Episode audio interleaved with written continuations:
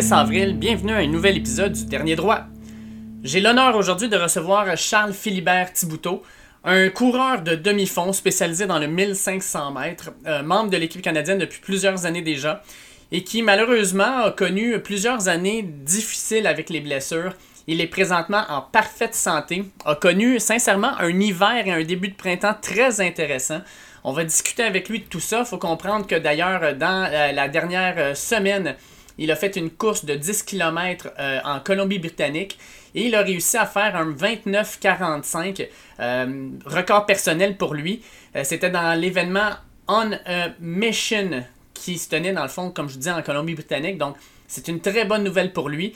Et à l'approche des Jeux olympiques du mois de juillet prochain, il va participer à plusieurs événements pour aller chercher justement sa qualification. Donc, on va le suivre avec intérêt. Fait que je suis super content de pouvoir vous partager ça. Comme d'habitude, je vous invite à cliquer sur le petit bouton suivre à côté de votre. Euh, euh, en fait, à côté du nom du podcast sur la plateforme que vous utilisez. Ça, ci va vous permettre de recevoir tous les nouveaux podcasts dès qu'ils seront publiés. Et aussi, mais pour moi, ça me permet de voir euh, le podcast grandir et grossir au fur et à mesure que les semaines avancent. je vais vous avouer qu'on approche bientôt du premier anniversaire du podcast et je suis super content des chiffres, super content de voir comment le monde nous suive, comment le monde réagisse. Euh, les commentaires sont toujours super positifs. Donc, euh, je vous invite à cliquer sur ce bouton suivre-là pour euh, pouvoir faire grandir un peu ce podcast-là et donner de la visibilité aux athlètes amateurs. Sur ça, je fais écouter mon entrevue avec Charles Philibert Thibouteau. Je suis en compagnie de Charles Philibert Thibouteau. vraiment, vraiment content de pouvoir lui parler parce que c'est quelqu'un que je suis depuis plusieurs années. un des meilleurs coureurs de demi-fond et de fond au Canada, et ça depuis pratiquement une décennie. Et puis, euh, ben, on s'en va vers les Jeux Olympiques de Tokyo. Fait que je me suis dit, euh, pourquoi pas lui euh, lâcher un petit coup de fil, puis on va voir où est-ce qu'on en est rendu avec tout ça. Salut Charles, comment ça va? Salut, ça va bien. Merci beaucoup de, me recevoir à ton podcast. Ben, écoute, ça fait vraiment plaisir de t'avoir. Je dois t'avouer que je suis un fan de toi depuis plusieurs années. Je suis avec grand intérêt ta carrière pour la simple et bonne raison que j'adore le 1500 mètres. C'est une discipline que je faisais quand j'étais au secondaire et au cégep. Euh, j'étais un gros, gros, gros fan euh, d'un certain Icham Elgo Rouge. Je ne sais pas si tu en as peut-être entendu parler. Euh, mais c'est ça, c'est toujours, toujours, une discipline qui m'a intéressé. Puis, ben, étant donné que tu es comme l'un des tops, sinon le top au Québec, ben, ça m'a comme, comme intéressé.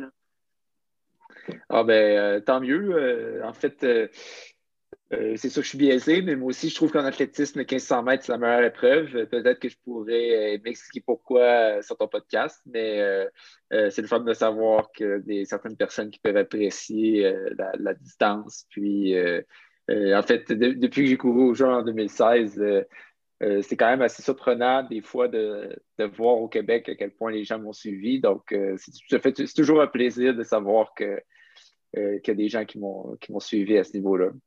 Ben, écoute, regarde, tant, qu'à y être, euh, le 1500 mètres, pour moi, c'est la distance parfaite pour les masochistes. C'est une distance où tu n'as pas vraiment le temps de prendre un rythme. Faut juste que tu sois à fond la caisse tout le long. Tu as trois tours et demi à courir. Euh, tu finis, tu es souvent en manque d'oxygène, tu as souvent mal au cœur, tu as souvent le goût de vomir. Tu vas chercher ton plaisir où là-dedans? Tu dis que c'est ta discipline préférée. Euh, où est-ce que tu vas chercher ton fun là-dedans? Euh, ben, quand je disais ma discipline préférée, c'était plus euh, d'un point de vue d'un fan, euh, pas nécessairement d'un point de vue d'athlète. mais là, franchement, pour avoir fait des 5000 et des 10 000 dans la dernière année, le 1500 mètres, je trouve, je trouve vraiment pas ça si pire. Comme ça, quand ça pique, ça pique fort, mais ça, ça pique pas longtemps. Mais le 1500 mètres, c'est vraiment la course où, bon, c'est trois minutes et demie, c'est un temps d'attention qui est idéal. C'est plate un peu d'ouvrir la télé et de regarder une course qui dure 10 secondes. Au moins, tu prends le temps de, regarder quelque chose qui en vaut la peine. Puis la course la plus longue après, ça tombe aux 5000 mètres, on tombe à 13 minutes. Donc, c'est un peu plus dur de demander aux gens de rester euh, avec euh, rester euh, avec beaucoup d'attention sur une course de 13 minutes, mais 3 minutes et demie, il y a beaucoup de choses qui se passent, il y a beaucoup d'actions, c'est vite. puis, franchement, 1500 mètres, il y a 12 coureurs sur la ligne de départ. C'est pas mal la seule course qui en championnat, euh, à 200 mètres de l'arrivée, à 100 mètres de l'arrivée, tu peux encore avoir les 12 qui sont tous au même niveau, puis tu ne sais pas c'est lequel dans les 12 qui va arriver premier. Tandis que, tandis que les autres courses, comment elles sont faites, le niveau qui sépare les coureurs ou juste le fait d'être en corridor comme au 400 fait en sorte que tu as toujours un peu une idée de qui va gagner, qui va s'en sortir en première place. Tandis que le 1500, c'est un tapon de personnes, puis le tapon, il reste quand même quasiment intact jusqu'au dernier 100 mètres. Puis, fait que c'est comme un gros build-up pour un dernier 100 mètres, puis c'est vite. Puis, euh, donc, pour toutes ces raisons-là, je trouve que c'est la, plus belle course à regarder. Mais évidemment, comme j'ai dit, je suis assez biaisé. Euh, je suis d'accord avec toi, sincèrement. Puis ce qui est le fun souvent, c'est dans le dernier tour, des fois, tu vas voir des gars qui vont avoir trop donné, qui vont tranquillement descendre dans le classement. Tu en as qui s'en étaient gardés des cartouches, puis là, qui dépensent à la fin, qui vont faire un sprint qui va tout arracher. Euh, il y a souvent des surprises, en fait, là, dans, la, dernière courbe. On voit souvent du monde qui commence à dépasser, qui déborde, puis qui vont vraiment chercher beaucoup de monde. C'est quelque chose qu'on, comme tu dis, on ne voit pas dans les autres courses. C'est rare que dans un 100 mètres, on voit un qui, à la fin 9 secondes, n'est plus capable. Tu sais. Ça arrive. Là. Mhm. Puis, tu sais, mettons, euh, au 5000, au 5000, tu as entre 12 et 15 coureurs aussi sur la ligne de départ, mais comment, la, comment un peu la course est faite? Euh, habituellement, c'est rare que les 12 sont encore en contention avec deux tours à faire ou un tour à faire. D'habitude, euh, les Africains, les Éthiopiens, les Kenyans ont, ont assez tiré la sauce pour éliminer comme une bonne partie du peloton. Puis le dernier tour, ça se joue entre 3, 4, 5 gars. Mais le 1500, c'est vraiment la course où euh, il, y a, du mouvement dans le peloton tout le long, puis tu arrives au dernier tour, puis le peloton est encore intact. Donc, euh, en fait, ce serait une course qui serait super pour euh, faire des paris sportifs parce que c'est quasiment impossible de, de prédire c'est qui le au 1500. Puis, je dirais que les seules autres épreuves que c'est presque impossible à prédire, c'est les épreuves euh, de haies, parce que des fois, les haies, ça fait en sorte que les gens se plantent dedans, puis le gagnant, lui que tu t'as pensé qu'il allait gagner, finalement arrive dernier, puis il y a des gros imprévus, mais à part ces épreuves-là qui peuvent avoir des gros imprévus, le 1500, c'est comme celle qui, euh, dans, la manière où c'est couru, euh, n'importe qui peut un peu tirer son épingle du jeu. Yes je vais revenir dans le temps un peu avec toi. Tu as commencé la course à pied, à, en tout cas de ce que je comprends, à 15 ans. Euh, tu as commencé un peu sur le tard, quoi qu'en même temps, pour tout ce qui est demi-fond-fond, euh, c'est rare qu'on voit un gars de 21, 22, 23 ans exploser sur la scène internationale. Normalement, le pic, c'est fin vingtaine, début trentaine, puis même milieu trentaine. comment tu as, découvert la course à pied, puis comment tu as trouvé, dans le fond, ton plaisir dans ce sport-là? Euh, ben, en fait, moi, je n'avais pas bien de plaisir dans ce sport-là quand j'ai commencé. Euh, c'est juste que euh, je faisais du soccer, du basketball au, secondaire. Puis le gros sport que je pratiquais beaucoup toutes les fins de semaine, c'était le ski alpin, le free ski. Fait que moi, je, traînais avec mes amis dans le snowpark, puis je faisais des rails puis des jumps. ça, c'était une grosse partie de ma jeunesse, mais en même temps, c'est pas trop compatible avec la course à pied, donc en termes de mode de vie puis tout ça. Euh, mais, même à ça, euh, en fait, je jouais au soccer puis au basket, puis j'étais comme le petit vite, toujours celui qui était euh, impossible de fatiguer. Puis à cause de ça, mon professeur d'éducation physique m'a tordu le bras puis m'a obligé à faire le cross-country puis l'athlétisme de secondaire 1 à secondaire 4, un peu contre mon gré. même qu'en secondaire 4, au championnat provincial de cross, j'ai perdu mon soulier dans la boue, puis j'étais arrivé dans les derniers, puis je m'étais juré de plus jamais recourir de ma vie. Euh, mais en secondaire 5, euh, les choses ont changé. De l'été de secondaire 4 à secondaire 5, j'ai dû gagner 6 pouces en grandeur. Puis euh, j'ai comme vraiment grandi sur le tard. Puis juste le fait d'avoir eu ma poussée de croissance à ce moment-là, le fait que je suis comme passé du dernier au championnat provincial sur le podium. En fait, je suis arrivé deuxième en secondaire 5 au championnat provincial scolaire. Puis c'est un peu à ce moment-là que je me suis dit bon, ben, tu sais, si je veux avoir une expérience de sport de haut niveau dans ma vie, ça risque d'être le sport. Donc, euh, ce serait peut-être mieux de commencer à aimer ça. Est-ce que tu as commencé à aimer ça rapidement ou ça a été vraiment un, processus euh, amour-haine qui, dure toujours? Ou comment ça fonctionne en fait à ton, ton approche à ton sport? Non, c'est venu assez rapidement parce que en même temps, c'est quand tu vieillis, tu dois faire un choix entre les sports que tu veux pratiquer sérieusement, puis tous les jeunes font face à, à ces décisions-là. on voit beaucoup de jeunes au secondaire qui sont bons au football, au basket, puis qu'à un moment donné, ils doivent choisir un des deux quand ils arrivent au cégep à l'université, s'ils veulent poursuivre dans le 3A, puis après ça, dans l'universitaire. Euh, donc, moi, je, pense que c'était un peu la situation qui se présentait à moi. Euh, c'était clair qu'au soccer, j'avais atteint un bon niveau, mais euh, je n'allais pas faire 3A. puis aussi, les, espèces d'avenues de de haute performance soccer au Québec, il n'y en avait pas tant que ça, euh, ou c'était pas si accessible pour moi. Le basket, j'étais juste trop petit. Donc, euh, je me suis dit, euh, si je veux faire de la course à pied au cégep, à l'université, ben, ça risque d'être mon sport où je peux avoir comme un bon niveau. Fait que, naturellement, j'ai laissé de côté le soccer et le basket pour aller en course à pied. Puis, j'ai commencé à m'entraîner avec un club civil pour la première fois. Puis là, à intégrer un club, ça a rendu l'expérience quand même plus de fun aussi. C'était plus tant une corvée parce qu'il fallait que je fasse un entraînement de course à pied après mon entraînement de soccer, puis ça ne me tentait pas. C'était plus, bon, ben là, c'est ça que j'ai à faire, fait que je vais m'y mettre. Puis, naturellement, c'est devenu assez agréable. J'ai un, de mes, euh, un de mes amis qui est entraîneur et un ancien, euh, un ancien sprinter, puis il disait l'athlétisme, c'est le sport le plus dur à l'entraînement. Il dit Connais-tu d'autres sports où à l'entraînement, les athlètes vomissent à la fin d'un entraînement parce qu'ils ont juste trop donné? Est-ce que tu es d'accord avec lui de dire que l'athlétisme, c'est le sport le plus difficile à pratiquer? Bien, je pense que oui. Puis, je pense que tu un espèce d'attribut qui fait en sorte que les gens perçoivent un talent chez les jeunes en athlétisme, du moins demi-fond, c'est les jeunes qui, même si des fois ils n'aiment pas ça courir, vont donner leur 100% Puis moi, je suis un peu comme ça. Quand je joue au soccer ou au basket, je donnais mon 100% Puis même si je n'avais pas envie d'aller à la pratique de cross-country, ben, une fois que j'arrivais, je donnais mon 100 Puis il y en a beaucoup là, qui sont talentueux, puis même qu'âge pour âge, j'ai connu beaucoup de coureurs qui étaient plus talentueux que moi. Mais les autres, ils s'en foutaient tellement que quand ils arrivaient à la pratique, ils faisaient exprès pour donner 20 euh, à 30% de leur effort maximal. Tandis que moi, je donnais toujours mon 100% puis ça, c'est quand même un attribut qui est, important pour des jeunes qui veulent être bons, je pense, en, course de, de, demi-fond. Puis, tu ça ne ment pas. Tu ne peux pas t'improviser ça. Tu l'as ou tu l'as pas.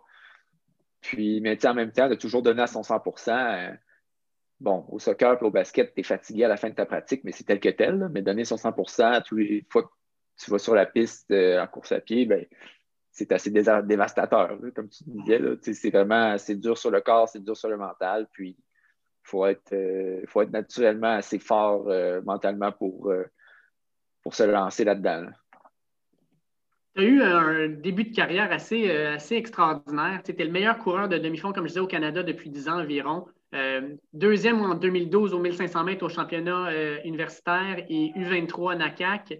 Euh, champion au 1500 mètres l'année suivante, en 2014, deuxième au championnat canadien senior. En 2015, tu gagnes le bronze au Paname, dixième meilleur temps en demi-finale de tes premiers championnats du monde. 2016, tu vas à Rio aux Olympiques, c'est ta première expérience, tu accèdes aux demi-finales, tu termines 16e overall. Jusque-là, dans le fond, ta carrière, est super bien. Tu avais toujours des bons résultats, en fait, puis tu avais de l'air à bien te classer. Ta première expérience aux Olympiques, tu l'as vécu comment? Parce qu'à ce moment-là, comme tu dis, là, euh, il y, a, eu comme euh, une certaine reconnaissance, le monde commençait à te reconnaître, tout ça. Euh, les autres personnes à qui j'ai parlé de leurs Olympiques, ils disent c'est un gros œil médiatique qui est pointé vers toi pendant deux semaines. Tu reviens au Québec, tu as à peu près une semaine de beaucoup, beaucoup d'apparitions publiques et compagnie. Puis après ça, tu retombes un peu dans l'oubli. Euh, comment tu as vécu ça, ce genre de, phénomène-là, qui devait être probablement une des premières fois que tu vivais ça dans ta vie? Oui, ben moi, euh, je ne fais pas ça nécessairement pour euh, devenir une vedette. Euh, donc, tu sais, comme le fait qu'après quelques mois, ça s'est estompé, que les gens me reconnaissent dans la rue, tu sais, c'est tel que tel. Je pense que c'est un peu normal, puis ça va avec les cycles olympiques, mais surtout à, Québec. Tu sais, moi, j'ai grandi à Québec. Je suis resté à Québec pour mon secondaire, mon cégep, pour mon université. Puis, tu sais, le Rouge et Or ont fait un super job pour me médiatiser avant même que je devienne un coureur de niveau international. Donc, euh, encore même en date d'aujourd'hui, euh, je ne peux pas aller courir euh, sur les plaines d'Abraham sans avoir au moins une personne que je ne connais pas qui, me salue ou quelque chose. Puis ça, je pense que c'est quelque chose qui est assez incroyable. La communauté dans la ville de Québec a vraiment toujours été derrière moi. Puis Bon, les premières semaines après les Jeux, c'était quand même fou. J'habitais sur le quartier, puis euh, aller, aller faire l'épicerie.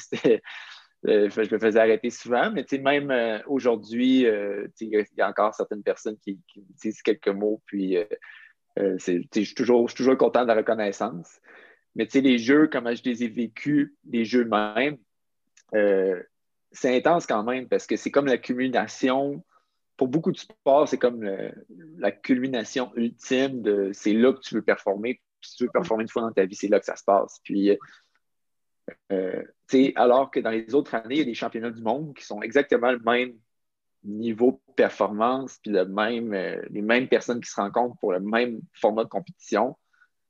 Tu as toujours quelques coureurs qui sont un peu off. Euh, le niveau dans les préliminaires, dans les demi-finales, dans les finales n'est pas tout à fait au même niveau qu'aux Jeux olympiques. Une année olympique est vraiment une aura, puis tout le monde arrive sur son 110 Puis, moi, dans les, trois semaines avant les Jeux, j'ai eu des, des coup sur coup des entraînements de malades euh, sur la piste, puis euh, des choses que euh, en date d'aujourd'hui, j'ai de la misère à croire que je faisais, même. Là. Mais tu es tellement primé, puis tu arrives là-bas tellement comme sur un high, puis avec des grosses attentes, parce que tu es de loin dans la meilleure forme de ta vie, puis tu sais que c'est de loin ta meilleure opportunité à vie de, de compétitionner.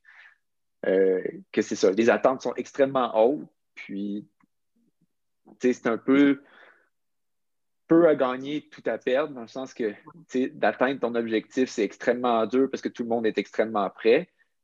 Mais même si tu passes très, très proche de ton objectif, puis même si objectivement tu fais bien et que tu le rates, euh, l'après-jeu, il est tough parce que tu étais tellement mindé à, accomplir ton objectif que si tu n'y arrives pas, tu pas vraiment dans. Fait que ça, je dirais que euh, ça, je l'ai définitivement ressenti. je voulais aller en finale, je me croyais prêt d'aller en finale olympique, puis je n'ai pas réussi. Puis alors que sur papier, c'est peut-être euh, une des meilleures performances québécoises de tous les temps en course à pied, euh, parmi plusieurs autres. ça reste que objectivement, c'est ça, mais moi, comment je l'ai vécu, c'était comme une grosse, grosse, grosse déception. Puis, je pense que les Jeux vivent, en parlant à beaucoup d'autres Olympiens, les Jeux vivent quand même comme ça pour beaucoup de monde. Est-ce que tu es capable quand même de, comment je pourrais dire ça, de, vivre ton expérience olympique, olympique à plein? Tu sais, quand tu rentres, mettons, en demi-finale, le stade olympique doit être plein à rabord. Euh, tu sens qu'il y a une énergie particulière. Est-ce que tu es conscient de tout ça? Est-ce que tu le vis, ça, ou tu es vraiment tellement dans une bulle tellement concentré sur ta performance que pour toi, un Olympique ou une demi-finale de championnat du monde, ça revient à peu près à la même chose au final? C'est-tu vraiment quelque chose de différent? Bien, je pense que d'un point de vue performance, c'est vraiment important d'aborder les Jeux olympiques comme une, course comme une autre. Puis ça, c'est définitivement ce que je me disais. Là. Euh, quand j'étais à quelques minutes d'arriver sur la ligne de départ, je me disais, les Olympiques, c'est une course comme les autres. Puis, euh, comme, c'est pas parce que c'est les Olympiques que tu dois faire les choses différemment. Tu, donnes ton maximum, puis euh, tu te places bien, puis tu fais ce que tu as à faire. Donc, au niveau performance, oui, il faut absolument que tu te mettes dans ce mindset-là, je pense. Mais il y a quand même eu un moment, tu sais, on ne s'est pas, euh, moi et mon coach, on ne s'est pas, on, s'est pas empêché d'avoir quand même un moment de wow, c'est les Olympiques, tu sais. Puis c'est arrivé quand c'était dans le fond à la piste d'échauffement, puis je m'échauffais. Moi, ma course, c'était juste avant la course du Saint-Paul. Fait que comme, je l'ai vu sur piste, puis c'est comme j'étais à distance de, bras de, Usain Bolt, puis le gars, c'est une machine, puis ça, ça, ajoute un peu à la légende. comme tu dis, ouais, je me suis chauffé, Usain Bolt est à côté, puis euh, donc la piste d'échauffement est à l'extérieur du stade, puis n'était pas très bien euh, éclairée le soir à comparer du stade. tu vois le stade au loin, qu'il y a des grosses lueurs qui sortent. Puis euh, là, à un moment donné, il y, a, une annonce qui se fait qui dit dernier appel, chambre d'appel, 1500 mètres hommes, vague 2, demi-finale. Puis là, c'est comme moi, puis mon, entraîneur et moi, on s'est regardé. Puis là, on, s'est comme dit bon, ben, c'est ça, là. Tu t'entraînes une vie pour les Jeux Olympiques, puis c'est de ça, là. Comme, puis on était comme bon, profite du moment là, là puis profite-en jusqu'à la chambre d'appel, puis après ça, remets-toi dans ta bulle, là. Fait qu'on, y a quand même eu un moment où on s'est permis de, de en profiter un peu. Est-ce que tu penses que s'il y a des Jeux olympiques à Tokyo, tu vas peut-être plus en profiter parce que tu n'auras pas cet émerveillement-là de le vivre pour la première fois? Euh, peut-être, mais en même temps, Tokyo, ça va être extrêmement différent. Euh, c'est plate parce que Rio, les billets étaient tellement chers que les gens ne sont pas tant venus voir les compétitions. Euh, tout étant relatif. C'était un stade de 60 000 personnes, il y en avait peut-être 30 000 dedans. la seule raison pourquoi il y en avait 30 000 pour ma demi-finale, parce qu'après moi, il y avait la finale euh, de Bolt au 200.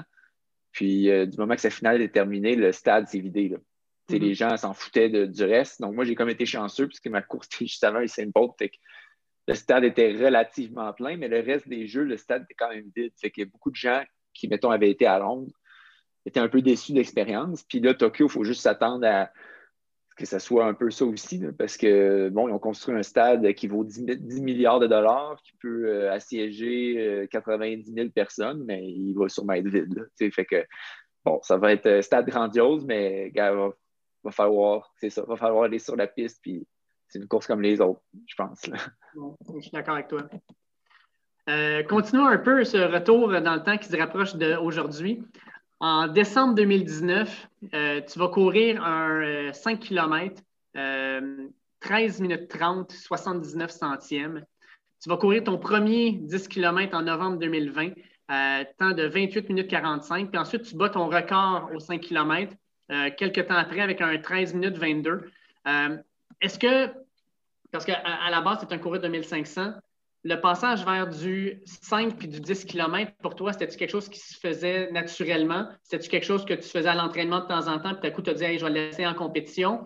Ou avec l'âge, tu te dis, ben normalement, le pic, plus la distance devient longue, plus le pic est un peu plus tard. Même les, marathoniens, souvent, c'est même fin trentaine. Est-ce que tu te dis, dans le fond, pour allonger ma carrière, je pourrais peut-être justement aller vers du plus longue distance puis pouvoir en profiter ou ça ne fait même pas partie de l'équation? Non, c'est vraiment plus parce qu'on on pense que l'entraînement pour le 1500 puis que le, 5000 et le 10 000, c'est complémentaire. C'est pas. Euh, euh, c'est comme. Euh, on, a, on a vraiment. mon entraîneur et moi, on a vraiment une vision d'entraînement qui fait en sorte qu'une préparation pour n'importe quelle de ces distances-là va fonctionner avec, avec l'autre. Puis, dans le fond, tu sais, un, 15, un 1500 mètres, qu'il faut savoir, c'est que le 1500 mètres et toutes les distances plus euh, allongées que ça, c'est des, distances qu'on pourrait appeler euh, à, très grande composante aérobique. Puis, euh, dans le fond, au niveau scientifique, c'est comme les filières énergétiques qui travaillent dans un 1500 mètres, c'est à peu près 85 à 90% aérobique. Puis pour un 5000, pour, pour un 10 000, c'est comme 85 à 95% aérobique. Dans le fond, en bout de ligne, oui, au 1500, il faut que tu fasses un peu plus de vitesse. Mais ce qui va faire en sorte que tu es un bon coureur de 1500, c'est ta capacité aérobique. Puis à 85 à 90% c'est ça. Puis c'est à peu près les mêmes chiffres qu'on retrouve euh, au 5000 puis au 10 000. Donc, de se préparer pour euh, un ou l'autre, en réalité, c'est complémentaire. Puis même sur la scène internationale, c'est pas rare de voir des coureurs qui excellent aux deux. Euh, les frères Ingebrigtsen en, en, Norvège, euh, les deux ont fait des finales au 1500 puis au 5000 mètres euh, au championnat du monde. Hicham El Rouge faisait ça aussi. présentement, les meilleurs coureurs de 1500 au monde sont aussi des excellents coureurs sur 5000. Donc, c'est pas tant qu'on on prévoit faire un, move d'une distance à une autre, c'est juste que on pense que je peux être bon aux deux, puis que l'entraînement pour les deux est complémentaire. Puis on, se permet pas, on se permet de juste essayer les deux parce que je pense qu'au niveau de l'entraînement puis au niveau de la motivation, c'est le fun d'avoir euh, des objectifs sur plusieurs distances, pas juste sur une distance. Puis euh, peut-être une parenthèse pour le 10 000 mètres. Bon, c'est mon premier 10 000 mètres sur piste, mais il faut se rappeler aussi que toute ma carrière, euh, quand du moment que j'étais en santé, je faisais du cross-country l'automne. Puis cross-country, c'est des distances de 10 km sur le gazon. donc, ça reste que dans dans un planning annuel, ben, si au lieu de faire les championnats canadiens de cross-country en novembre, qui est un 10 km sur gazon, ben, je fais un 10, 000 mètres sur piste, ben, on est à peu près au, même endroit au niveau de la planification. Donc, c'est pour ça qu'il y a eu un peu euh, euh, cette approche-là sur ces distances-là euh, cette année. Il y a un an, presque jour pour jour, on a la pandémie, confinement et tout. ce qui fait en sorte que, tu sais, malgré tout le confinement, là, je pense que le, Québec est devenu course à pied. Je parlais avec, euh, avec certaines personnes euh, euh, qui disaient qu'il n'y avait jamais vu autant de ventes de, de, de, chaussures de course. J'ai jamais vu autant de monde dans les rues courir. Puis l'avantage, je pense, en étant coureur de ton côté aussi, c'est de pouvoir t'entraîner un peu n'importe où. malgré tout, pas de compétition, tout est annulé. Puis là, le 13 septembre 2020, tu fais un genre de retour de compétition, à la compétition en faisant un 5 km sur route avec plusieurs athlètes, dont euh, Jean-Simon Desgagnés. Puis à ce moment-là, ben, euh, tu as la boutique Endurance, en fait, qui dit littéralement euh, M. Léveillé qui dit que si vous battez le record québécois, il va vous donner une, bourse. vous n'avez pas manqué le, record de grand-chose, mais pour toi, d'avoir pu revivre genre, une genre de course, compétition après avoir vécu six mois de confinement, comment tu avais vécu ça, cet, événement-là? Ben, c'est un peu une longue histoire pour moi. Là. Je, vais essayer de ne pas m'allonger, mais en gros, au mois de mars l'année passée, quand le confinement est arrivé, j'étais vraiment euh, à l'entraînement intense pour pouvoir me qualifier au jeu. Puis, j'étais vraiment dernière minute parce que je m'étais blessé à l'hiver, je n'avais pas été capable de faire des courses de qualification tout l'hiver. Donc, il me restait juste le printemps pour me qualifier au jeu. Donc, il ne fallait vraiment pas que je n'y aille. Mm-hmm. Puis là, comme d'un coup comme ça, tout se fait annuler. Puis, euh, bon, l'entraînement est quand même bien. Fait que là, même si tout était annulé, on s'est comme dit, on continue à s'entraîner fort. Puis là, comme de fait, je pouvais aussi, je pouvais plus recevoir de traitement, je pouvais plus aller en physio à cause du confinement. Donc, je me suis blessé. Puis euh, là, au mois de juin, euh, je me suis assis sérieusement avec ma physiothérapeute, puis elle m'a dit là, c'est ta seule chance dans ta vie là, de prendre ton temps pour revenir à l'entraînement. Parce que là, ça fait des années que tu es dans un cycle de blessure, que tu veux toujours revenir trop vite, puis quand tu reviens trop vite, tu te blesses. Tu es dans un cercle vicieux. Là, on défait le cercle vicieux, puis tu reviens tranquillement à l'entraînement. Puis tranquillement, ça veut dire deux semaines de course-marche. Après ces deux semaines-là, un volume de 40 km dans la semaine. Puis après ça, j'ai augmenté de 10 km par semaine jusqu'à éventuellement être à 130 km au mois de septembre. Donc, de juin à septembre, j'ai augmenté de 10 km par semaine, ce qui est, pour un athlète euh, de haut niveau, c'est absolument rien. on a vraiment, vraiment pris notre temps. Juste euh, quand tu dis, j'ai commencé avec euh, marche-course, moi, je sais que quand je me, suis déjà blessé puis j'ai fait ça, mon Dieu, que je trouvais ça plate puis dole de faire de la marche-course, sachant que j'aimais courir puis je pouvais courir. Toi, quand on te demande, là, là, tu vas faire de la marche-course, puis tu vas juste faire 40 km dans ta semaine, à un moment donné, tu devais, tu devais tourner en rond, tu devais te dire, OK, il me semble que j'en ferais plus, il me semble que je serais prêt à en faire plus. Euh, oui, puis non, dans le sens que euh, quand, quand, je reviens de blessures comme ça, habituellement, mes blessures ne sont pas guéries à 100 puis ça, ça prend quelques semaines de course à pied d'adaptation pour que ça se résolve, puis que euh, la biomécanique s'adapte au, c'est comme aux tissus qui ont été endommagés, puis tout ça. Fait je te dirais que les fois que j'ai fait euh, cinq fois euh, trois minutes de course, une minute de marche, j'avais plus mal aux pieds, puis j'avais plus mal partout que quand j'étais rendu à comme faire 50 puis 60 kilos dans ma semaine. Fait que, tu sais, euh, c'est pas, pas comme quelqu'un, c'était pas comme si je m'empêchais de, de, de, courir plus à ce niveau. Comme à ce moment-là, le niveau de mes blessures faisait en sorte que je ne pouvais pas de temps faire plus, puis je ne pouvais pas de temps progresser plus vite. Euh, mais fait que c'est tough quand même aussi parce que tu te dis, bon, euh, je serais supposé faire des entraînements de malade sur piste, puis là, comme juste jogger trois minutes, ça me tire tout mon jus parce que j'ai comme mal partout. C'est vraiment, euh, c'est vraiment deux mondes. Là, quand tu repars de zéro en course à pied, c'est comme réapprendre à marcher, puis il n'y a, pas de, a pas de fast track. OK. Ah, fait que ce que j'ai acheté. Euh, non, non, mais c'est quand, même, quand même un bon point. Euh, tout ça pour dire que même si tu es un coureur euh, international, quand tu t'arrêtes et tu recommences, c'est aussi, aussi tough que la personne qui recommence à zéro. N'importe qui qui recommence à zéro, c'est aussi tough. Mais fin de la parenthèse, tout ça pour dire que rendu au mois de septembre, j'étais rendu à 130 km par semaine, ce qui est comme un peu mon, mon niveau de base de, de volume par semaine.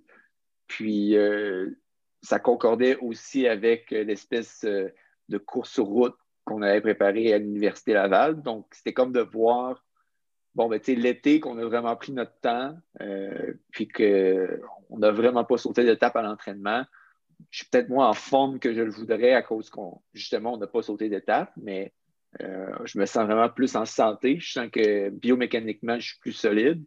Fait que là, on peut se tester sur une course, puis voir où on en est. Fait pas tant une course où j'étais prêt à performer extrêmement fort, mais euh, c'est comme un peu un, test euh, en, début de phase où on allait vraiment euh, progresser après. Là, Effectivement, tu as progressé parce qu'en décembre 2020, sur un 5 km 13-22, à 10 secondes du standard olympique. tu t'en rapproches quand même pas mal. Le standard olympique est à 13-12. Mhm. mais surtout, tu t'es qualifié dans les 45 meilleurs au monde. De ce que je comprends, en fait, c'est qu'on va changer un peu les standards de sélection en disant on va prendre, dans le fond, ceux qui ont le standard, puis ceux qui ne l'ont pas, on va prendre les trois meilleurs temps au monde après. Mhm. Fait clairement, tu es quand même bien positionné présentement, malgré tout ce qui s'est passé dans la dernière année. Oui, bien là, ce qui arrive, c'est que ce qui est comptabilisé présentement, c'est mon 13-22, puis euh, une course que j'ai faite sur piste intérieure cet hiver, un 7,49 sur 3000. Puis là, il me manque une autre performance extérieure sur 5000. Je prévois en faire un ce printemps. Mais du moment que je refais un temps qui est similaire à ce que j'ai fait en décembre, euh, je serais comme classé dans le top 45 mondial, puis c'est là la coupe. Si tu dans le top 45 mondial, euh, là, ça te qualifie pour les Jeux. Le système, c'est un peu comme au tennis. Ils font comme un peu une moyenne de tes meilleures performances. Puis si tu cours à des courses qui sont plus prestigieuses, ça vaut plus de points. Euh, donc, pour, par exemple, la course que j'ai faite en décembre en Californie, euh, c'était comme un, meeting qui a été euh, organisé vraiment euh, au niveau local. Puis à part le 5000, il n'y avait pas d'épreuve qui était forte. il n'y avait pas de prix en argent, il n'y avait pas rien de ça. Donc, ce n'était pas une course considérée comme prestigieuse. Alors que le 3000 que j'ai fait sur piste intérieure cet hiver, c'était le, dans, le, dans le cadre du World Athletics Indoor Tour Gold. Donc, c'est comme un peu une Diamond League, mais sur piste intérieure. Donc, ça, ces meetings-là, ça donne full, full de points euh, si tu cours là-dedans. Puis ton classement est vraiment relié à, des points en extra. Donc, euh, c'est ça. Comme d'un côté, j'ai, ma, course sur, sur 5000 en décembre qui vaut quand même correct parce que la performance est correcte, mais je n'ai pas de points bonus. Mais le 749 sur piste intérieure, elle a beaucoup de points bonus parce que c'est comme si au tennis, euh, j'avais pris la septième position, genre au US Open. Fait que le US Open, ça te vaut des points. Donc, euh, c'est un peu comme ça que ça marche. Puis là, il manque, il manque présentement une performance sur 5000 pour euh, figurer dans le top 45. Il m'en manque trois au 1500. Je, veux, je, veux, toucher à deux choses pour terminer l'entrevue. La première, c'est que toi-même, tu l'as mis dans un post sur Instagram cette semaine, parce que là, tu es en quarantaine, tu es revenu d'Europe, en fait, de ces courses-là. Puis tu dis, euh, ça n'a peut-être pas été les performances que j'attendais, mais c'est la première fois que je termine un stretch de même sans blessure depuis 2016, ce qui fait presque cinq ans. Euh, puis effectivement, malheureusement, en fait, à plusieurs reprises dans les cinq dernières années, à souvent de très mauvais moments, il y a des blessures qui sont apparues puis qui t'ont ralenti ou complètement arrêté. Euh, comment, comment tu vis avec ces blessures-là? Parce que, sais, moi, je me dis, normalement, en athlétisme, la majorité des, athlètes ont souvent des petits bobos par-ci par-là, mais on court malgré tout. Euh, mais quand tu as des blessures assez sérieuses, comment tu fais pour à chaque fois retrouver le plaisir dans ton sport? Parce qu'à un moment donné, ça doit toujours travailler derrière ta tête, de recommencer à courir et j'espère que je ne me reblesserai pas encore. Tu recommences à avoir un bon niveau, paf, tu te reblesses. Là, tu dois retomber, tu dois remonter encore. Comment tu fais pour garder ton, plaisir dans ce sport-là? Comment tu fais pour garder ta, ta, motivation puis ton côté positif? Bon, ben, tu sais, je ne euh, ferai pas de. Je pas de mensonge que pendant cette période-là, il y a quand même eu des moments où euh, il a fallu que certains de mes proches me ramassent en, morceaux, que ce soit mes parents, ma conjointe, mon coach ou des amis. À un moment donné, quand tu as des blessures coup sur coup comme ça, c'est euh, sur le moral, c'est extrêmement difficile. Puis quand, quand ces blessures-là, ils s'allongent sur plusieurs mois, puis il t'empêche de faire la seule chose que tu es supposé faire dans la vie. C'est une chose d'être blessé quand tu vas à l'université, puis comme tu as une vie sociale, puis une vie universitaire, puis tout ça, mais quand c'est ton un peu euh, ta job d'être un coureur, puis là, tu n'es pas capable de courir pendant des mois. Euh, il y a certainement eu des, des, des passes où j'ai eu des, des symptômes de dépression. C'était difficile de, de, se lever le matin, puis de savoir que les choses ne progressaient pas beaucoup. Puis, euh, c'est des événements euh, dans une vie qui te, qui te marquent un peu au fer rouge. Puis, euh, à un moment donné, il faut. C'est comme. C'est pas tant une question de motivation qu'il faut que tu prennes en main et que tu, tu fasses tout ce que tu as en ton pouvoir pour pas. Euh, pour pas tomber dans cette espèce de cercle vicieux-là de, de, négativité, puis c'est comme juste voir du noir, puis toujours être dans le négatif. c'est très difficile de, d'être positif dans des situations comme ça. Puis, il a fallu souvent que je me recentre sur, euh, comme faire, faire de la méditation, vraiment me donner des objectifs au jour le jour. Ça ne donne rien de penser aux Jeux olympiques si tu n'es pas capable de courir plus que deux minutes sans douleur. Là, tu comme faut, que, faut que toute ton énergie, tu la canalises sur tes exercices de physio ou ta réhabilitation ou tout ce qui fait en sorte que tu peux mieux te sentir et que tu peux progresser. Même si progresser, ça veut dire courir une minute de plus sans douleur. Euh, puis ça, ça c'est quelque chose qui est extrêmement difficile à faire. Puis euh, j'ai pas peur de le dire, la, plupart des la plupart des coureurs euh, qui sont de niveau international, ce qui termine leur carrière, c'est des blessures. Puis je dirais que 90% des gens, s'il y avait eu le nombre de blessures que j'aurais eu, ils auraient, pris leur retraite. Ça a été extrêmement difficile. Par moments, c'était vraiment dur. Euh, mais la, seule chose dans, tout ça qui faisait en sorte que je continuais, euh, j'ai toujours été convaincu que si je revenais à un bon niveau, puis si je restais en santé, je pourrais devenir meilleur que ce que j'étais. Puis ça, j'ai jamais perdu ça de vue. Euh, puis je pense que cette année, euh, là, je suis en santé depuis le mois de juin. Puis j'ai fait des records personnels quand même significatifs sur des distances euh, de 5000 puis 10 000. Puis, puis, je pense que je suis vraiment en bonne forme de 1500, puis pas loin de faire un record personnel sur 1500 dans, dans les mois qui arrivent. Donc, je pense que mon pari est réussi, mais c'est ça. Quand tu es, dans, vraiment dans, dans une période sombre, c'est la seule chose sur laquelle il faut que tu t'accroches. Puis euh, moi, c'était ça. Je me disais, euh, bon, donnez-moi un an, je suis en santé, puis franchement, je pense que je peux faire encore des, meilleurs résultats. Puis je pense que si je n'avais pas eu cette conviction-là, ça aurait été difficile pour moi de continuer. Écoute, c'est inspirant quand même d'entendre ça parce que je peux même pas imaginer, comme tu dis, d'apprendre du jour au lendemain que crime, tu peux pas faire ce que tu aimes faire, ce que, comme tu dis, ce que, ce, que, ce que tu fais pour ta vie, dans le fond, là, ça, doit être assez complexe. Là, fait que vraiment, chapeau. Là. Euh, non, mais, ben, merci. Là, c'est, euh, en tout cas, c'est, pas toujours facile d'être euh, un athlète professionnel, même si des fois ça, ça semble être le rêve, mais c'est ça aussi. Quand, les, bas sont assez bas, mais euh, les, euh, les, pics puis les, les joies euh, sont assez. c'est comme de l'extase, tu sais, comme des, moments comme, là, mettons, tu parlais du bronze aux Jeux panaméricains un peu plus tôt, ben, ça, c'est le genre de moment que tu ne peux pas avoir dans n'importe quel type de carrière. Puis, mm-hmm. Ce genre de high-là, ça vaut un peu les, les bas qui peuvent arriver quand tu te blesses. C'est pas très équilibré, mais ça, ça swing d'un bord puis de l'autre.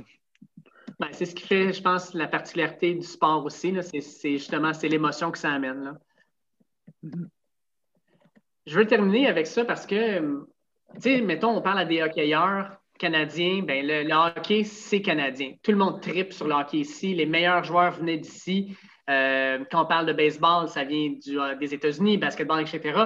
Quand on parle de course demi-fond puis de fond, on ne pense pas aux Canadiens en premier on pense à l'Éthiopie, on pense au Kenya, puis tu cours avec les meilleurs coureurs de la planète. tu as couru avec euh, Asbel Kiprop, tu as couru avec Timothée Cheriot, qui sont dans une classe à part pratiquement. Là, quand on regarde ça, Kiprop a eu le meilleur temps mondial pendant pratiquement euh, sept ans de suite, là, Chariot là, depuis trois ans.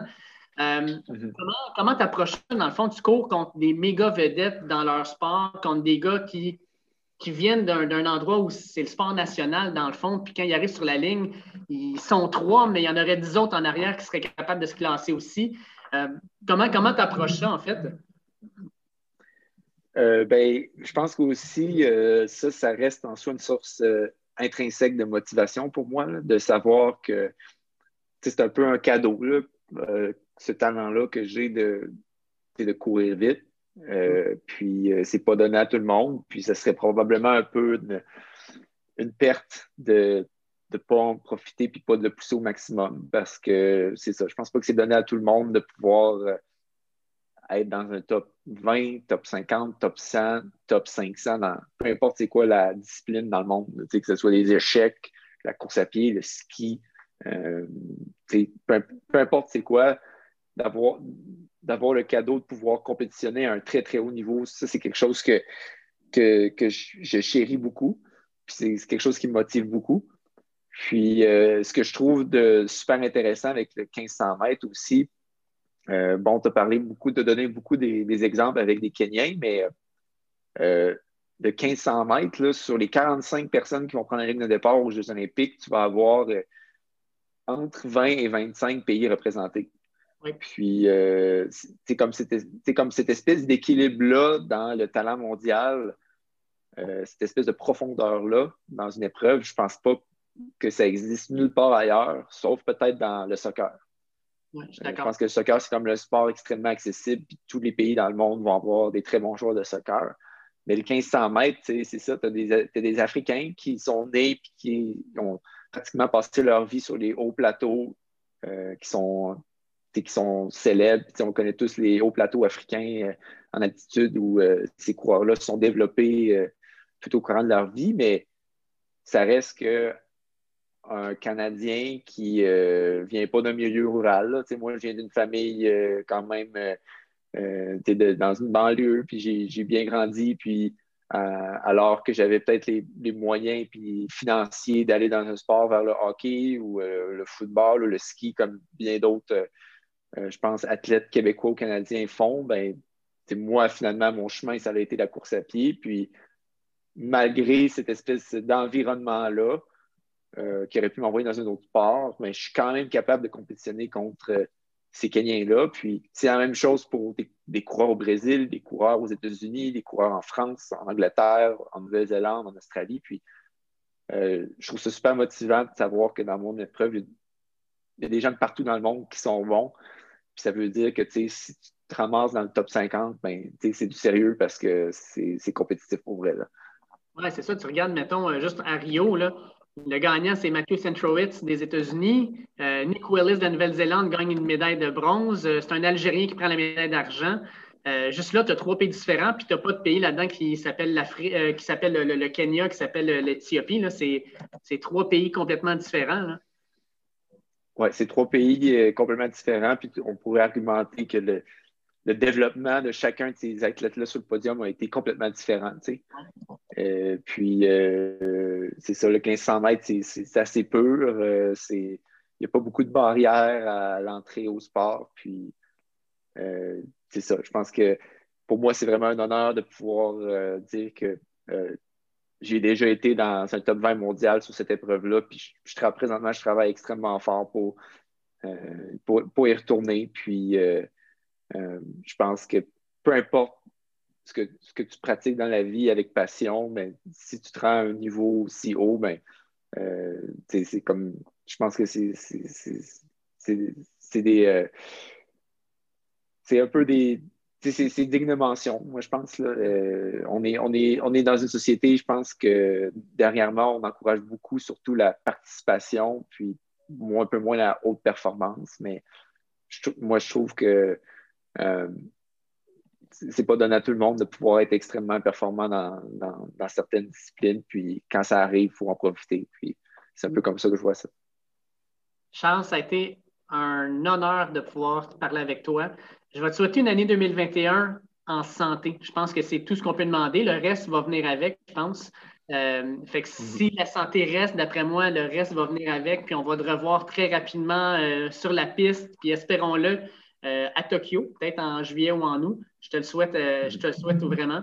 Puis euh, ça, a été, ça a été vraiment le fun. Puis j'espère pouvoir avoir la chance de te reparler. mettons, je ne sais pas moi, après une qualification olympique ou peut-être même après les Jeux, on verra en temps et lieu.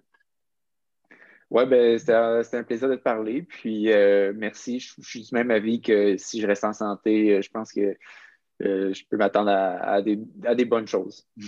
Merci beaucoup. Merci.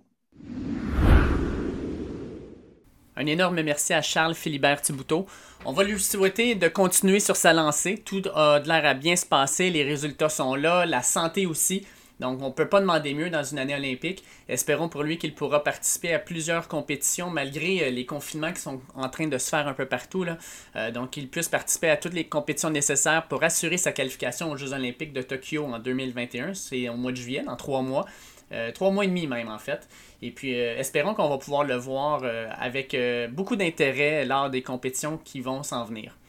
Comme d'habitude, je vous invite à cliquer sur le bouton suivre sur la plateforme que vous utilisez pour écouter notre podcast, que ce soit Google Podcast, Apple Podcast, Spotify et tout.